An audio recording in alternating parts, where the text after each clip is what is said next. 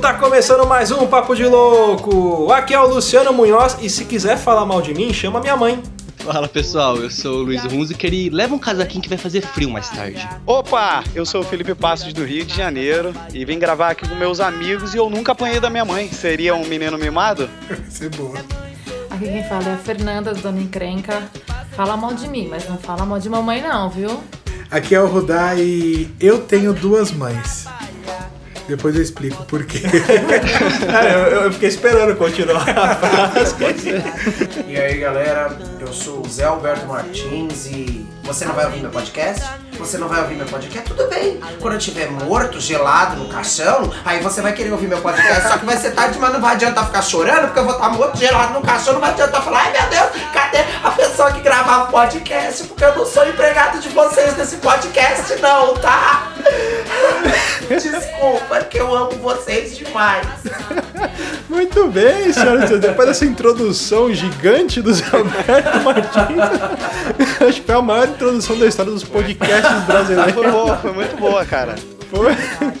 Foi, né? Não, a gente vai fazer uma homenagem hoje às nossas mães, às mães do Brasil inteiro, às mães do mundo, né? Esse podcast que ele vai ser A lançado Dilma, muito... Dilma é mãe. Dilma, Dilma mãe, né? Mãe, mãe. Esse podcast que está sendo lançado muito perto do Dia das Mães, até aconselho que vocês que estão ouvindo agora para, vai chamar a sua mãe e continue escutando com ela. Ou não, né? Ou Depende. não, né? Se ela for muito religiosa e eu tô gravando podcast, vocês sabem que eu uso filtros sociais quando eu gravo. É sempre É, bom só- tomar um pouquinho de cuidado, né? É. Idosa, idosa, problema de pressão não aconselhável. Diabetes pode. E mãe, fica, fica contente que esse vai ser o único presente que você vai ganhar esse dia das mães. Olha, Se ela não quiser ouvir, amarra ela na cadeira, coloca o fone para ela escutar até o fim. homenagem. É isso aí, bom, a gente vai falar de causos de mãe, tudo isso e muito mais depois dos nossos e-mails.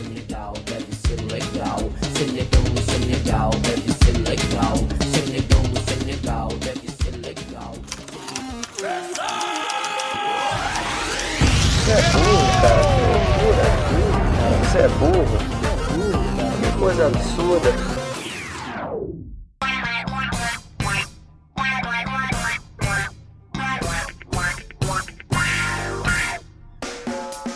quiser acompanhar a gente, é só curtir a nossa fanpage lá no Facebook e no Twitter, arroba Papo de Louco, underline. Ah, não esqueça também de assinar o nosso feed no seu reprodutor de podcast. E para mandar críticas, sugestões, comentários sobre programas anteriores, manda um e-mail para contato arroba papodelouco.com. E se você quiser receber o nosso conteúdo na íntegra, é só acessar www.papodelouco.com.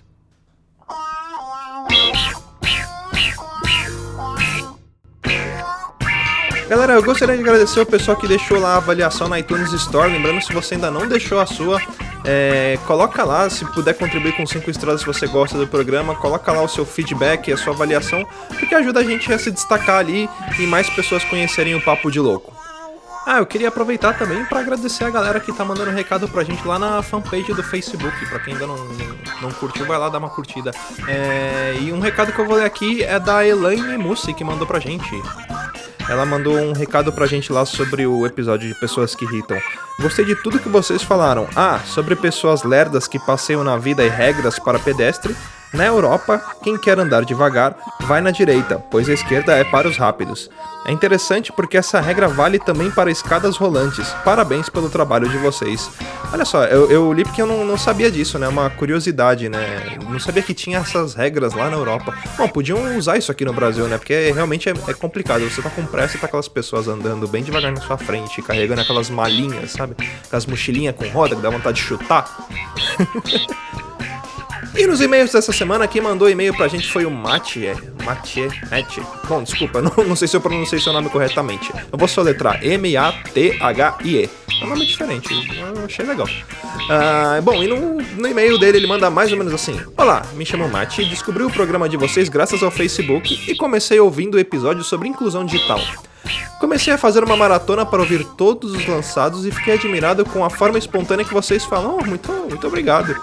Sobre o último episódio, eu senti falta de vocês falarem de três tipos de pessoas que irritam: crianças mimadas e adolescentes. E Deus do céu, como eu passo raiva com crianças e adolescentes. Eu definitivamente não posso ser pai. o último tipo de pessoa que eu odeio é o vegetariano, que se acha superior por não comer carne. Isso dá um ódio. Puta que pariu.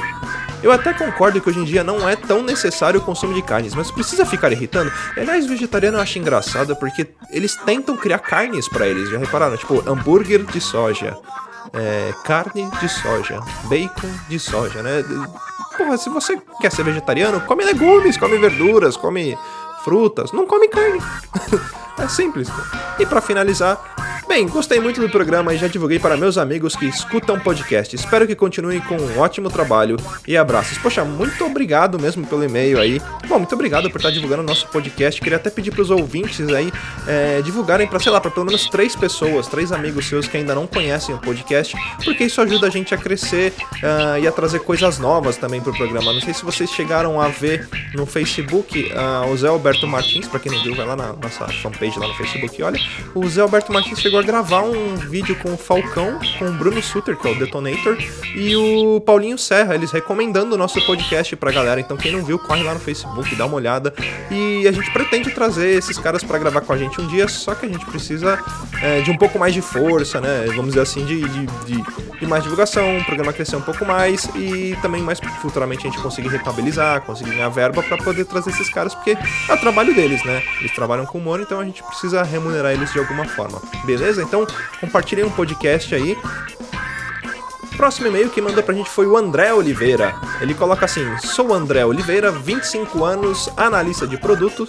Estou escrevendo para dizer qual tipo de pessoas que me irrita. O senhor Thiago, com seu texto de desprezo ao 11 de setembro, me irrita. Peraí, peraí, deixa eu só explicar. O André Oliveira é amigo do Thiago. É, eles jogaram junto lá no Palmeiras. Se eu não me engano, o André Oliveira ele é quarterbacker, né? A gente fala Palmeiras, mas é o Palmeiras Locomotive, é o time de futebol americano. Aliás, para quem não, não conhece, vale a pena conhecer é, esse esporte. E a gente fez um podcast sobre isso também, se eu não me engano, o podcast número 3, que é quando o Thiago começou a participar com a gente. Aí seguindo lá no e-mail, em certo momento no podcast, Thiago desacredita fatos do caso que inaugurou o século XXI. Sem delongas, vamos aos pontos e fatos do caso.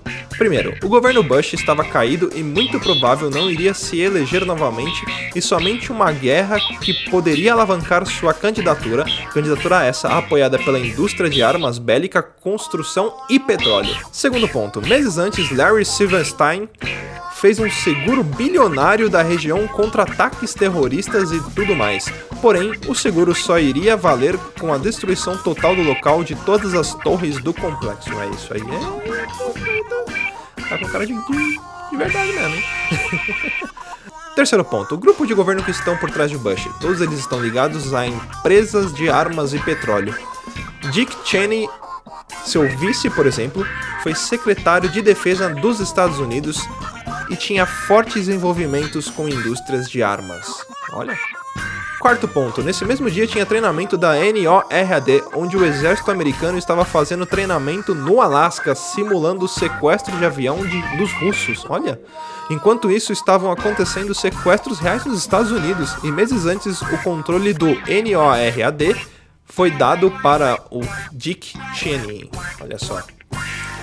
Vamos aos fatos técnicos agora. O Dr. Thiago Hill, quando falou de dinamites nas estruturas das torres, pois bem, foi mostrado para técnicos na área de demolição e ele mostra o ponto onde houve pequenas explosões enquanto a torre vai caindo e mostra também reações químicas de termita.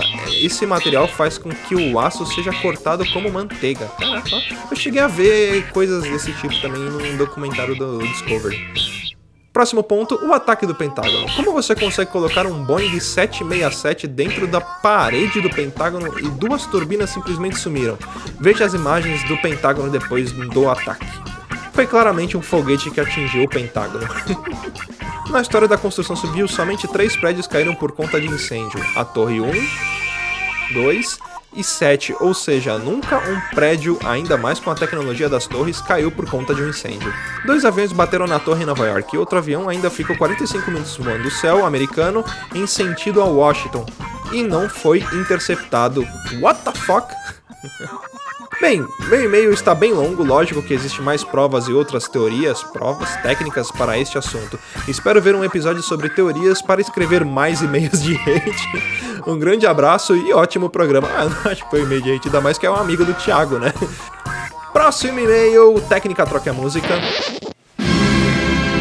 Mandou pra gente o e-mail foi o nosso ouvinte honorário, o Ageu. Ele colocou lá: Salve loucos, aqui é o Ageu, ouvinte honorário do programa. Excelente cast. Cara, como vocês falaram, não existem pessoas mais irritantes do que as que se acham melhores do que você. Você fala uma coisa e ela faz aquilo de olho fechado e pulando corda. Puta merda. Quando ouço uma pessoa desse tipo, dá vontade de dar um soco na cara dela. Observação: o correto é bolacha, biscoito só se for de polvilho. Grande abraço a todos. É isso aí, Angel. O certo é bolacha.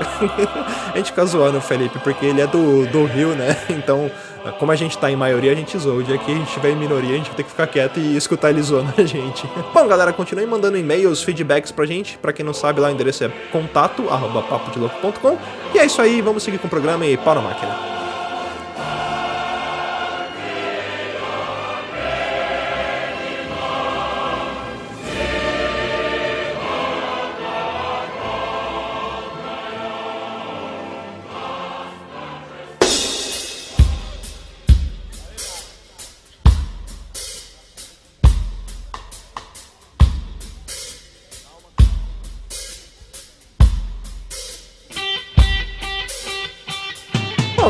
Então falar das histórias, causos de mãe, né? A, a mãe, ela é um tipo um estereótipo, cara, porque aquela frase caracteriza tudo. Mãe é tudo igual, só muda o endereço, né? É. Acho que muitas das histórias que a gente vai contar hoje aqui é muito provável que a mãe do ouvinte, né? Vamos dizer assim, a sua mãe, né? Você que está ouvindo agora. Sim. Faça isso, né? Faça a maioria das coisas que a gente vai falar aqui. Mãe querida. Né? Histórias em comum, né? Também. Mamãe querida, né? Como diria o Kiko. O Kiko. Mamãe querida, meu coração por ti bate. Como caroço de abacate. Se você tiver algum caso de coisas que a sua mãe faz que você gostaria de compartilhar, manda e-mail pra gente aqui no contato arroba papodelouco.com que a gente vai ler no próximo programa. Bom, já, eu já quero começar falando uma coisa. A minha mãe vai escutar isso aqui. Mãe, quem deu o celular pra você? Porque é verdade, a minha mãe ela escuta. Ela, ela é a fã número um. Ela, ela, ela escuta, às vezes ela escuta durante a gravação, ela fica atrás da porta aqui com um copo ouvindo, sabe? Verdade, eu Ela já fica- peguei ela. Isso é verdade? Você, você, você tinha que incentivar sua mãe a mandar um e-mail, uma- um reply pra esse podcast no próximo. Mas a, a- a minha mãe ela acompanha o programa, é verdade. É pra- eu acho que é pra monitorar mesmo, pra ver se eu não tô falando mal dela. Porque o dia que eu falar, ela começa a soltar os. Ela já faz isso, né? Ela já. Às vezes minha tia liga aqui em casa, aí, tipo, sei lá, a duração da ligação é de uma hora, 45 minutos é só falando de mim. Não, porque o Luciano. Mal ou bem? Eu não sei, tá falando de mim. Às vezes eu acho que é mal, né? mas de vez em quando ela fala bem também. É brincadeira, a gente fala essas coisas, mas é, é, como eu disse né, na chamada, essa é uma homenagem ao Dia das Mães, então a gente vai contar os causos de mãe. E É, voltando a falar o que eu tava falando de, de celular, cara, o problema do, do celular é quando a gente dá o celular pra mãe da gente, ela fica o dia inteiro mexendo no celular, mas quando você liga, ela não atende. Porque ela tá jogando Candy Crush. Sim, Ai, ou paciência. paciência, dando comida pro Paul. Sim, a minha mãe tem um Paul. Nossa, que agonia. Eu tô no meu quarto dormindo. Nhaque. Nhaque, mãe, desliga o telefone. Você tá mó silencioso. É? Minha, minha mãe já é assim, ela fala assim, ai, preciso pegar uns feijões pra poder fazer isso da, da- da- do trator da fazenda, que eu tô na fase 497 Oi? do jogo e não consigo passar. Farm Hero. Ah, meu Deus, quando minha mãe aparece no meu quarto com o notebook, filho, já me dá até um frio na espinha. Eu falo, meu Deus, Baidu. Caralho, mãe. Porra, não fica clicando nesses negócios. Não, e o pior é que vai clicando e aceitando tudo, né, cara? É, mano, minha mãe é uma pessoa muito generosa na internet, velho. Se ela fosse na vida como ela é na internet, fudeu, ela não ia ter dinheiro pra nada, ela ia ser tipo Hare Krishna louca. A pior coisa que aconteceu foi quando elas descobriram o Facebook. Nossa. Eu não sei vocês, né? Às vezes dá vontade de bloquear minha mãe. Porque qualquer coisa. é sério, qualquer coisa que eu posto, eu recebo uma curtida ou um comentário, eu vou ver quem é. Minha mãe. E uma compartilhada. É, tipo, é, e uma compartilhada. É a mãe. Tá lá. É, na minha casa, quem faz esse papel é meu pai, minha mãe nem tanto. Meu pai, tudo que você vê, ele, ele, ele curte lá. Então, tudo você coloca. Ai, Minha mãe é genial. Eu entrei no perfil dela do Facebook. Sou uma mulher solteira e tenho uma filha noiva. Ou seja, ela tá, tipo, já Tipo, procurando tô- tô- namorado. E eu, o que é isso, mãe? Apresenta o. Tinder pra ela. Aí eu falei, eu falei, mãe, o que, que é isso? Ela, não, eu tô fazendo amizades. Eu, tá. Pra elas, eu, ok. Aquele medo da próxima resposta dela, eu, deixa eu ficar quieta. E o legal também é quando, sei lá, você manda uma mensagem pra sua mãe no WhatsApp. Ah, mas você não me responde a mensagem? Não, respondo sim, no Face. Pô, mãe. A minha mãe me Ela responde. responde a mensagem que você manda no, no, no WhatsApp pelo Face, a mensagem que você manda no Face ela responde no WhatsApp, ou ela liga pra falar. Não, e quando eu quero falar com a minha mãe pelo WhatsApp, eu mando mensagem, mãe, preciso falar com a senhora por alguma questão, tá? Aí ela não responde, dá- dá dois minutos, aquelas fotinhos, bom dia. Ou então, ou então a mãe chega e fala, olha, eu preciso falar com você urgente. Aí você liga, não atende. Manda mensagem, não responde. Aí você tenta falar, não consegue falar. Fala, o que, que é urgente? O que, que é? Ah, não, é que eu tô tentando ligar aqui o seu computador, mas eu não tô conseguindo achar a senha. Cara, a a minha mãe pra celular, acho que ela não é tão assim. Ela é mais. Ela foi muito mais na época do computador, ensinar a mexer no Facebook. E, e era aquele negócio, né? Ela ficava lá no Facebook três dias pra digitar no teclado. Aí quando ela, como que eu faço isso? Aí vinha minha irmã sem paciência, pegava o mouse na mão dela, é assim, ó. Aí começava a clicar, ela levantava. Eu não quero mais merda nenhuma. Vocês não me ensinam. Vocês fazem tudo. Vocês fazem tudo, em vez de me ensinar, vocês fazem. Aí eu não aprendo essa merda. Não quero mais mexer. Vem desse computador. E é sempre aquilo, né? Vocês pensam que é fácil, né? Eu quero ver quando vocês chegarem na minha idade pra aprender essas coisas aí. Vocês já nasceram, isso aí já existia tudo. exatamente. Mas dá pra entender um pouco, não dá? É porque nós nascemos meio que na geração que tava tudo acontecendo. Eles nasceram muito antes. A, a, a, a noção deles, o parâmetro deles é completamente diferente, cara. Mas assim, é Exato. muito louco. Assim, quando você vê alguém assim, de mais idade mexendo e, e sacando de mexer e tal, dá até um orgulho, né, cara? Você fala, você é um velho assim, mano. A minha mãe nasceu em 1950, né, mano? Ela, a, a- a televisão ainda não tinha, ainda quase não tinha chego no Brasil quando E, a- minha mãe e era- artigo de era luxo, criança. totalmente de luxo. É, então minha mãe ela me conta umas histórias de pegar água no poço, dar comida pro cavalo, era bem campesino mesmo. Você fala, caralho, mano. E aí eu vou querer ficar zoando a pessoa porque ela não sabe mexer no Facebook. Não, a gente zoa. Porque nós não Pior temos é ela. respeito.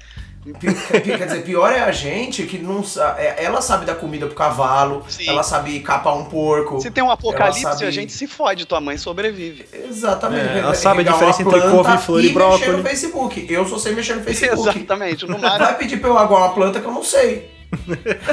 Mas a minha mãe, ela até que ela é mais ligeira com tecnologia, essas coisas. Só que minha mãe tem um problema sério, que eu acho que é um problema de várias mães, que ela gosta de falar. ela gosta de falar, de comentar, de conversar com todo mundo. E nessa de gostar de falar, às vezes minha mãe ela vai contar uma história pra mim. Fala, ai Luiz, aconteceu isso, isso e aquilo com a fulano e com o ciclano, você não vai acreditar. Mas a história ela é mais comprida, ela tem todo um desenvolvimento, um enredo. A história tem o ápice, tem o clímax, tem todas as fases dela. Tem Só que ela conta twist, aquela né? E tem, tem tudo. E ela conta 15 vezes a história. Porque ela conta pra mim, conta pro meu pai, conta pro vizinho, conta pro fulano, pro ciclano. E todas as vezes eu tô perto e eu não aguento mais ouvir a mesma história 15 vezes. Isso quando ela não te usa de exemplo, né? Aí conta pra outra pessoa, não é Luiz? Não falei, Luiz? Não é, Luiz? Só que o problema da minha mãe maior ainda, é que além de falar muito, ela tem um problema de foco. Que ela tá contando a história e fala assim: Ai, você não acredita, o Luiz tá gravando um podcast com o pessoal. Nossa, olha só essa promoção que tá passando na TV, que barato que tá. E ela perde, não termina a história. Eu falo, mãe, e a história? Continua, não vai, não, não acabou aí? Não, não, não. Então, aí aconteceu isso, isso, aquilo. Ai, nossa, esqueci de fazer sei lá o que, sei lá o que, sei lá o que, eu tenho que ver urgente isso aqui. E acabou ali a história, não termina, perde o foco totalmente no meio do caminho. Agora, quer saber quando o momento que eu falei, agora fudeu de vez, né? Quando minha mãe ganhou o celular, aí você mandava. Tem, é, tem as fases de adaptação. Primeiro ela não sabe mexer, aí tem um dia que ela começa a aprender a mexer. Aí instala o WhatsApp. Aí começa só as, o, o, os compartilhamentos de bom dia, os grupos, essas coisas, mas só a imagem. Aí ela começa a escrever e é sempre com as palavras todas trocadas, né? ou troca, troca verbo, ou escreve coisa que, não, que o corretor troca e manda assim mesmo. Agora, o dia que eu falei, fudeu, foi o dia que eu mandei um negócio pra ela e ela respondeu BLZ KKKKKK. Mano, que porra de inclusão digital é essa? Como assim? Você tá invadindo meu mundo? Mas as mães, elas costumam se comunicar por emote com as mães. É. Isso. Sempre muito. tem uma figurinha, um negocinho brilhando, um coraçãozinho piscando. Ah, mas isso eu acho É que é de o- sexo feminino, não é só de mães. É. É porque um dia acho que serão mães, então ela deve ter isso. Aconteceu na minha família da minha tia. A minha tia ela tem, ela é muito, muito, muito, muito, muito, muito velha. não, mas é velha mesmo. Ela, ela é velha porque meu primo tem a idade do meu pai, só pra você ter uma ideia. Que ela é velha, ela é velha. E, e deram um celular pra ela, porque assim, depois de ver ela aprendeu a dirigir. Aí ela começou a mexer no Facebook e deram o celular pra ela. Aí criaram um grupo que era assim, pra tia Ivone, o nome do grupo. Eu falei, como assim um grupo pra tia Ivone? Tinha muita gente, que eu nem sabia quem era. Aí, aí meu pai, ó, criamos esse grupo pra, pra tia Ivone ela tá aprendendo a mexer no WhatsApp. então imagina as mensagens. Às vezes ela, o pessoal mandava uma coisa, mó, tipo uma piada, e ela... Nossa, gente, é sério. que não sei o quê." Tia, é piada, tia. Ou então, Não tipo, é ela você. mandava, devia mandar mensagem pro sobrinho dela. Filho, vai buscar pão no grupo, né? É, e outra, e quando ela começou, aí foi a- as fases. Primeiro digitando, depois mandando áudio, depois mandando imagens. Aí tem vezes que ela manda no- nesse grupo, no, no pessoal, tem um outro grupo que agora ela tá, e todo mundo, aê, a Ivone aprendeu a mandar áudio. Os sobrinhos alopram, né? Mas a, a minha mãe, ela tá fazendo aula de informática, cara. Ainda Aí é existe. engraçado. Eu não sabia que existia aula de informática ainda. Tipo, Não, é verdade, ela tá né? fazendo. Windows. Eu não sabia. Eu falei, cara, SOS Computador. Oh, já- desculpa, hein, patrocínio. SOS Computadores deve ter falido, cara. Não existe mais pessoas que fazem aula de computadores, cara. Não, mas ela tá fazendo tipo um curso que é especialista pra idoso. Aí, Ah, tipo, eles ensinam essas coisas, né? É, mexer em notebook, aí, tipo, você leva o seu notebook pra lá, ou usa lá na aula, leva o seu celular, aprende a mexer, né? Aí, esses, esse dia ela chegou pra mim e falou: Ah, hoje eu tive aula de smartphone. Eu, mãe, você nem sabe o que é smartphone. Ela, smartphones são telefones inteligentes. Eu, tá bom. Tá aí, né?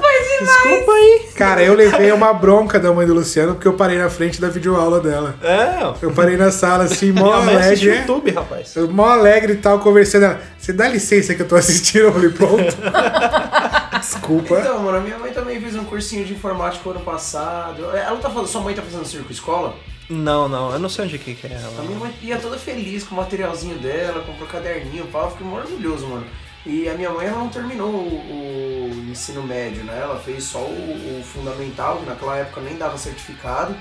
E ela, ela sempre falou que a coisa que ela mais queria era ter ganho um, um diploma do, do, do colegial. Na época dela. Como é, eu não sei como é que eles. Mobral? Não, caralho, também não, né? Porra, aí é pesado. Eles usavam um termo lá, ginásio. Ginásio. Ginásio. Eu queria tanto ter terminado o ginásio. Aí quando ela, ela pegou o certificadozinho dela da, da, da informática, eu fiquei tão orgulhoso, mano. Ela, tipo, pra ela parecia um diploma de Harvard. Sim, e eu cara. entrei na pira dela e falei, puta, minha mãe é muito foda, mano. Eu fico muito orgulhoso dela. Eu, te, eu tenho muito orgulho da minha mãe. É, eu tenho muitas histórias engraçadas pra contar dela depois que eu nasci, tá ligado? Mas Sim, as sim. histórias antes da minha mãe, se eu contar aqui nesse podcast, é de chorar, velho. Então, eu É, é prefiro- até interessante fazer um. um- é, que as pessoas vão acabar conhecendo um pouco, né, da- das nossas mães, né? Acaba diretamente conhecendo um pouco, porque você vai falar um pouco, a gente vai falar um pouco e acaba que vão, é como como o Luciano falou, muita gente vai reconhecer a mãe deles de repente um pouquinho na nossa, vai ser divertida essa parte. Por exemplo, a minha mãe não fez curso de informática, que minha mãe era muito pra frentex. Ela mexia em celular, tinha Orkut, entendeu? Usava e-mail, fazia compra na internet e tal. E, pô, minha mãe já faleceu há seis anos, então se tu levar em consideração É, que há mano. seis anos atrás ela já mexia com isso É. e tal, é, é- é- eu achava sempre interessante, cara, isso, essa parte dela, assim, de, de curiosidade, entendeu? De, uhum. de, ir atrás, ela sempre foi muito assim. A minha avó, que meio que me criou, que não deixa de ser uma mãe também, ela era mais assim, de não saber mexer, anotava no caderninho, entendeu? Eu entrava, sei lá, no site da Ana Maria Braga, era só isso que ela sabia também. Mas minha, minha mãe também fez. Minha mãe fez curso de informática, mais presencial mesmo. Ia lá, curso de Excel, Word, essas coisas todas aí. Então ela já tá incluída nesse universo digital aí. A única coisa que a minha mãe precisa aprender é o Uber que ainda ela não sabe mexer, mas de resto ela já se vira bem. Agora, eu achei engraçado porque assim, eles têm essa dificuldade, mas a minha mãe, é, ela, ela, há uns anos atrás, sei lá, uns 10 anos atrás, ela trabalhava com telemensagem. E eu não entendia como aquilo, aquilo funcionava, porque ela usava dois rádios, dois telefones, um telefone ele tinha tipo umas chavinhas que ele conectava no outro, então ela tinha que ligar para uma pessoa, ligar para uma outra pessoa, conectar, tipo ela fazia, era praticamente uma rádio pirata aqui em casa, que ela mexia em várias coisas, mixava ao vivo assim. Ela ligava para a pessoa que quer receber a mensagem, ligava para uma segunda pessoa para aquela pessoa poder ouvir a reação, ela colocava as duas pessoas na mesma linha, colocava fundo musical, a mensagem e ela ainda entrava às vezes tipo para falar, ó, fulano quer falar com você, alguma coisa assim. Cara, Talvez é, com um violãozinho assim na mão Tipo, vários né? botões. É, que liga o One Band Man, o cara com a bateria nas costas. Era mesmo isso. Só que agora você dá um celular pra ela com um aplicativo que é tipo o Facebook. É só você apertar no aplicativo que ele abre ela chega. Como é que eu entro no Facebook? Não dá pra entender. Agora, quer, uma, quer ver uma coisa difícil? Dá um controle remoto na mãe da sua mãe e fala assim: mãe, configura aí, põe no, põe no DVD pra gente assistir um filme. Já era. Yeah. A TV vai, vai passar pelo, casta, pelo canal da, da, da, Aparecida, vai pro canal do, do, Senado, sai de foco, ela desconfigura a net, mas ela não consegue pôr o DVD. É, tipo assim, quer ocupar sua mãe durante uma hora, pede pra ela colocar nisso, né? É? Fala, mãe, troca pro DVD. A surpresa da minha mãe foi esses dias que eu tava assistindo aquele programa, acho que Irmãos da Obra lá, que os caras reformam as casas lá. Ela falou, ai, a voz dele deve ser bem bonita em inglês, né? falei, é só se eu ouvir aqui, apertei o botão do net pra colocar em inglês, ela falou, caramba, dá pra colocar em inglês o áudio? que bruxaria é essa, né? Ah, ah. Não, minha mãe no início de WhatsApp era demais, quando instalou. Ela adorava, ela via as mensagens chegando de áudio, ai, o dia que eu tiver, eu vou querer fazer assim também. Eu, tá bom, mãe. Ela mandava aquelas é, frases unitárias. Filha, a frase de baixo. Oi, de baixo, tudo, de baixo, bem, Liga, embaixo, espaço. Para, espaço, vim. Às vezes você olha. vários no, enters, né? Você olha no seu WhatsApp e você fala: Caraca, 30 mensagens da minha mãe, aconteceu uma coisa muito séria. Aí você olha lá: Oi, filho, liga pra mãe. Só que cada um numa linha. Eu falei, caramba, não morreu ninguém. Exatamente. O celular parece um desfibrilador, né? Fica no bolso. Mas a gente vai passar por isso, né? Sim, com certeza. Porque, porra, eu não sabia mexer no Snapchat. Eu não sei mexer no Snapchat, cara. Ah, não, eu também eu desisti. Eu, Snapchat eu, nem, eu nem sei o que é. Ah, sério, você joga por um lado, aparece um negócio, você joga por outro, aparece outro. Você, você fica meio confuso, cara.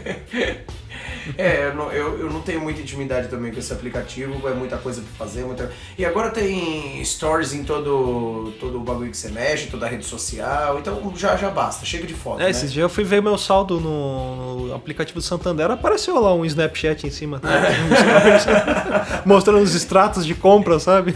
É, minha mãe veio me perguntar o que, era aquilo, que ela falou, ai, ah, quero aprender a mexer nisso aqui. Eu falei, puta que pariu, agora vou eu ensinar minha mãe a mexer no stories do Facebook. Caralho, o que, que ela vai postar? Ela vai ficar, tipo, postando minhas fotos quando eu era criança. Aquelas fotos que, tipo, tira metade do corpo da criança e o resto da parede. ah, mano, pelo amor de Deus. Aquelas fotos que colavam aqueles, aqueles adesivinhos. Sou feliz, estou na festa. Ah, maluco, beleza. Todo mundo, as mães sim, adoravam sim. colar esses adesivinhos engraçados nas fotos. Você revelava e vinha uma isso. cartelinha, né? Eram os memes daquela época, né? É, pode Olha aí, será que foi aí que começaram os memes? Mas a minha mãe, ela ainda é uma usuária da tecnologia antiga, do papel, caneta. E esses dias ela deu uma vaza, cara. Esses dias não, acho que faz um tempinho já ela deu uma vaza. Que é o seguinte, meu irmão tinha um trabalho de escola para fazer. E o amigo do meu irmão chama Gustavo. E ela pegou na agendinha dela lá, o telefone do Gustavo ligou, falou: Oi, é a mãe do Gustavo? É. Então, ele tem um trabalho para fazer aqui em casa com o Lucas, mas não chegou ainda, sabe se ele tá bem? Aí a mãe dele falou: Não, nossa, o Gustavo saiu de casa faz um tempinho já, será que ele não chegou ainda? Deixa eu ver. E meu irmão tem 10 anos, tá? Meu irmão tem 10 anos de diferença de mim. Aí beleza, foi, foi, foi. Daqui a pouco eu olho na agenda e falei, mãe, você ligou pra esse número aqui? Ela falou, é. Então, mãe, esse telefone do Gustavo é do Gustavo, colega meu de infância. Então acho que a mãe dele agora deve estar tá louca procurando o Gustavo, que tem 23 anos, pra vir fazer um trabalho com uma criança de 13. Lá vai minha mãe ligar pra pedir desculpa, liga pro Gustavo Certo, fala, ah, Gustavo Certo, vem cá agora. Mamãe, querida, meu coração por ti bate como caroço de abacate. Mano, por falar em tecnologia, minha mãe ela deu uma brecha comigo uma vez que foi o seguinte. É, a gente tinha a conta da telefônica ainda, eu lembro muito bem disso. Telefônica, telefônica aí era, era telefone fixo, né? Ou não, É, era celular. Era, era a conta ainda do Era telefone fixo fixo, era telefônica. Ah, tá, tá. Pegou a conta da telefônica e aí tinha, mano, tinha uma ligação, acho que pra, pro Amapá. Nossa. De- mano, o bagulho era 63 reais só daquela ligação. Era uma ligação. é, o preço era o seguinte: ligação a cobrar para celular no Amapá. Eu, tipo, mano, tá me tirando. Caraca. Aí eu fiquei furioso. Aí, tipo, eu falei, eu vou ligar lá, porque isso aqui os caras estão cobrando errado. Como assim, mano? 63 reais de uma ligação a cobrar pro celular do Amapá. Aí eu, tipo, ó, vocês são loucos, mano. Que bagulho é esse aqui na minha conta? Aí a menina, não, moço, mas tipo, olha o horário dessa ligação. Meia-noite e 15. Você acha que eu vou ligar pra alguém no Amapá? Eu não tenho parentes lá. Moço, a gente vai verificar, mas pelo amor de Deus, calma, você tá muito exaltado. A gente tá puxando aqui no sistema, assim, a ligação foi feita aí. E eu, tipo, não, mano, ninguém aqui vai ligar pro Amapá. Minha avó é idosa, minha mãe não vai ligar pra ninguém, não sei o quê. Beleza, aí, não, a gente vai verificar, a gente vai tentar fazer a ratificação. Desliguei o telefone e fiquei furioso. E minha mãe tá quieta, lavando louça, né? aí uma hora.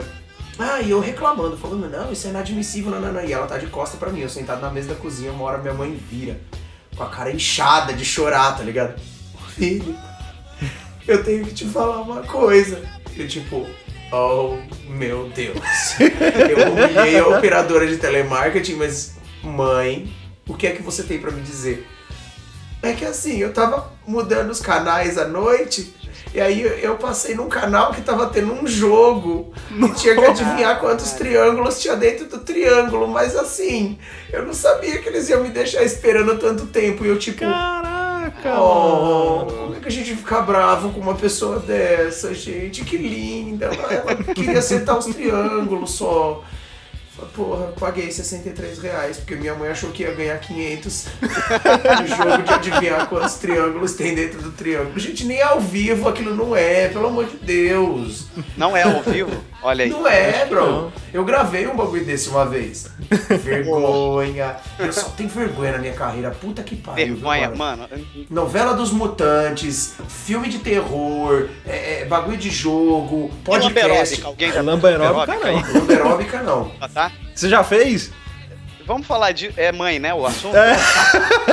Era, Vamos era- falar da vergonha que sua mãe teve ao saber que o filho dança lamberóbica, né, meu jovem? Cara, ela. Tu sabe que ela incentivou? Mãe é foda, né? Mãe é um Porra. ser muito iluminado mesmo, né? Cara, esse negócio que você falou de papel me lembrou uma coisa que minha mãe faz. A minha mãe ela é mu- muito organizada e ela é muito perfeccionista nesse ponto. Então, assim, acabou de almoçar, tem que lavar toda a louça. Não adianta tipar, depois eu lavo.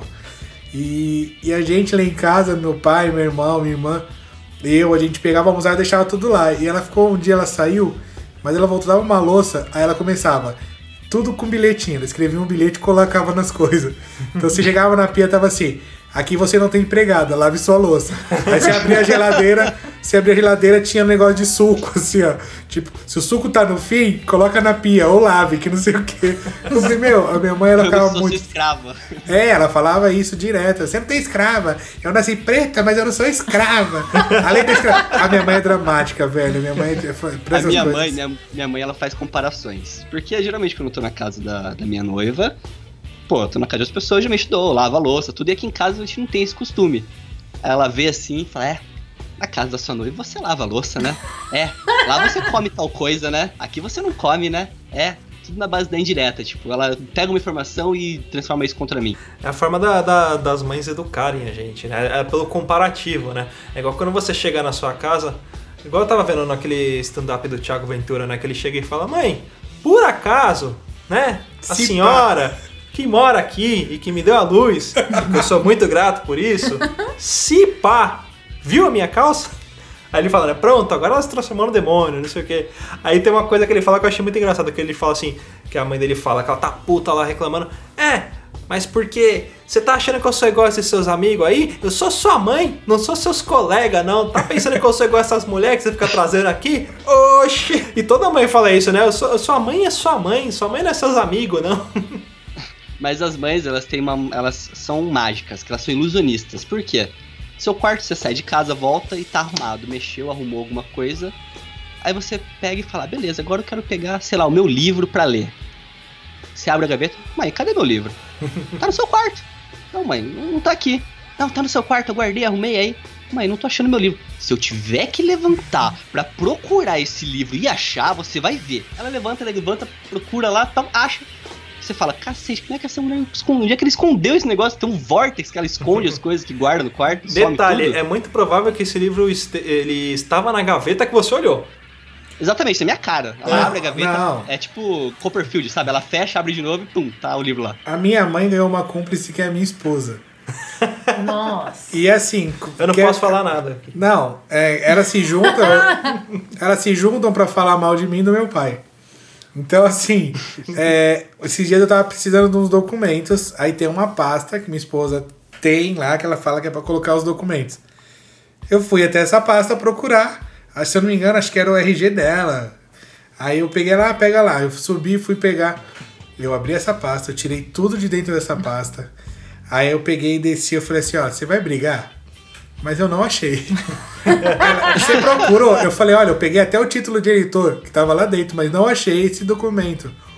Ela é o falou, comprovante quando você votou no Brizola, tá aqui. eu peguei pra provar que eu mexi na pasta, porque ela fala, você não caixa nada, você não procura direito, tá lá. Aí eu peguei e falei assim, não, não pode tá.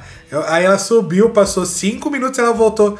Eu não falei? E ela joga em cima de mim, já começa a falar um monte. Ah, mas é. Aí eu falei, ela esconde. Eu falei, não, você esconde e fala pra eu procurar. Mas sabe o, o porquê que eu acho que acontece isso? Isso tudo, elas fazem um treinamento a vida toda, que é, desculpa a Fernanda que tá aqui, mas a bolsa da mulher.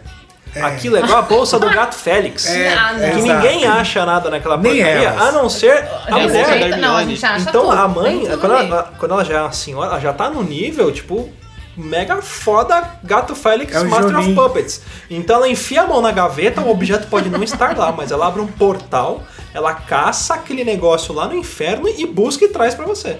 É tipo o chapéu da caverna do dragão, lembra? Que É. as A minha bolsa é assim. É isso mesmo. Se identifica. Eu não posso falar nada, mas ó, quando precisa de alguma coisa, sempre tem na minha bolsa. Outro dia eu abri minha bolsa de maquiagem. Tinha bolsa Tinha de uma maca maquiagem. dentro da bolsa dela. Tinha o quê? Maca. Não, não é como assim não. Mas tipo, já um dia tava até o controle remoto, meus sobrinhos colocaram, eu descobri na minha bolsa, mas tudo bem. Mas tinha Foi. uma madeira. Tava aqui em casa.